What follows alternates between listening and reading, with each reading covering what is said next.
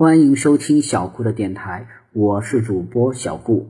小顾相信，让孩子爱上阅读，必将是这一生给孩子最好的投资。今天小顾要讲的是小狼小狼的故事，《狼洞》。这些日子里，陈震心里一直徘徊不去的那个念头越来越强烈了。他下决心要想办法去抓一条小狼崽。他狼崽在草原上是一件凶险、艰巨、技术性啊极强的狩猎项目，也是草原民族抑制草原狼发展的最主要的方法。鄂伦草原肥美富庶，狼食多，狼崽的成活率极高。春天掏到一窝狼崽，一窝狼崽七八只、十几只，端掉一窝狼崽就等于消灭了一群狼。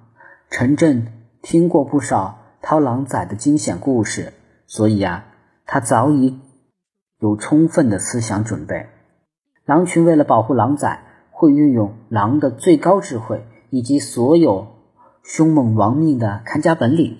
但是陈震心里暗暗藏了自己的一份秘密：他掏狼崽，并不是仅仅为了减少狼害。而是要实现自己的一个心愿，他要把狼崽放在蒙古包旁养着，从夜看到明，从小看到大，把狼看个够，看个透。这个行动虽然非常冒险，却是了解狼、研究狼的一条捷径。空中飘起雪沫，陈震。进了蒙古包，和杨克还有牛关高建中围着铁桶干粪炉喝早茶，吃手把肉，还有毕力格的儿媳妇嘎斯麦送来的奶豆腐。趁着这一会儿的空闲，陈正开始劝他俩跟自己啊去掏狼窝。他认为自己的理由很过硬，咱们以后少不了跟狼打仗。养条小狼，才可以呀，真正摸透狼的脾气，才能知己知彼。牛关高建忠在炉板上烤着肉，面有难色的说道：“掏狼崽可不是闹着玩的。前几天，木兰扎布他们掏狼洞，熏出一条母狼，母狼跟人玩了命，差点没把他的胳膊咬断。护羔子的绵羊。”都敢顶人，护崽的母狼还不得跟人拼命？他们一共三个马关、牛关、七八条大狗，费了好大劲儿才打死母狼。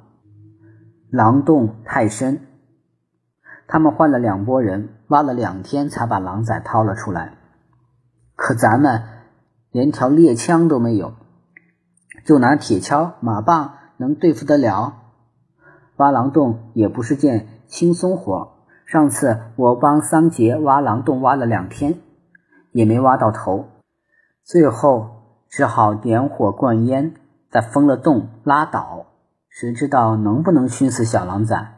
桑杰说母狼会堵烟，洞里也有通风暗口，找有狼崽的洞就更难了。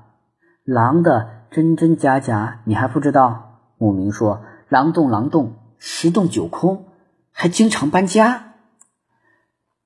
杨克倒是痛快的对陈震说：“我跟你去，我有根铁棒，很合手，头也磨尖了，像把小扎枪。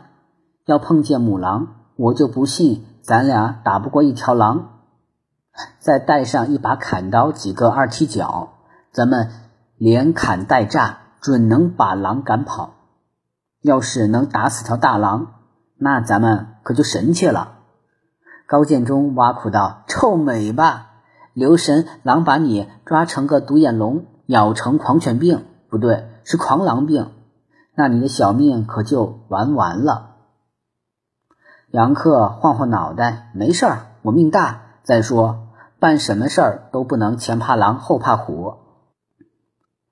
汉人就是因为像你这样。”他经常让游牧民族入主中原。木兰扎布老说我是吃草的羊，他是吃肉的狼。咱们要是啊自个儿独立掏出一窝狼崽，看他还敢说我是羊了？我豁出一只眼也得赌这口气。陈震说：“好，说定了，可不许再反悔哟。”杨克把茶碗往桌子一放，大声说：“嗨，你说什么时候去？要快！听说厂部就该让咱们去圈羊了，我也特想参加围羊大会战。”好了，小狼小狼的这个故事就到这里结束了。希望大家能喜欢小顾讲的故事。小顾啊，会讲更多的故事让大家听的。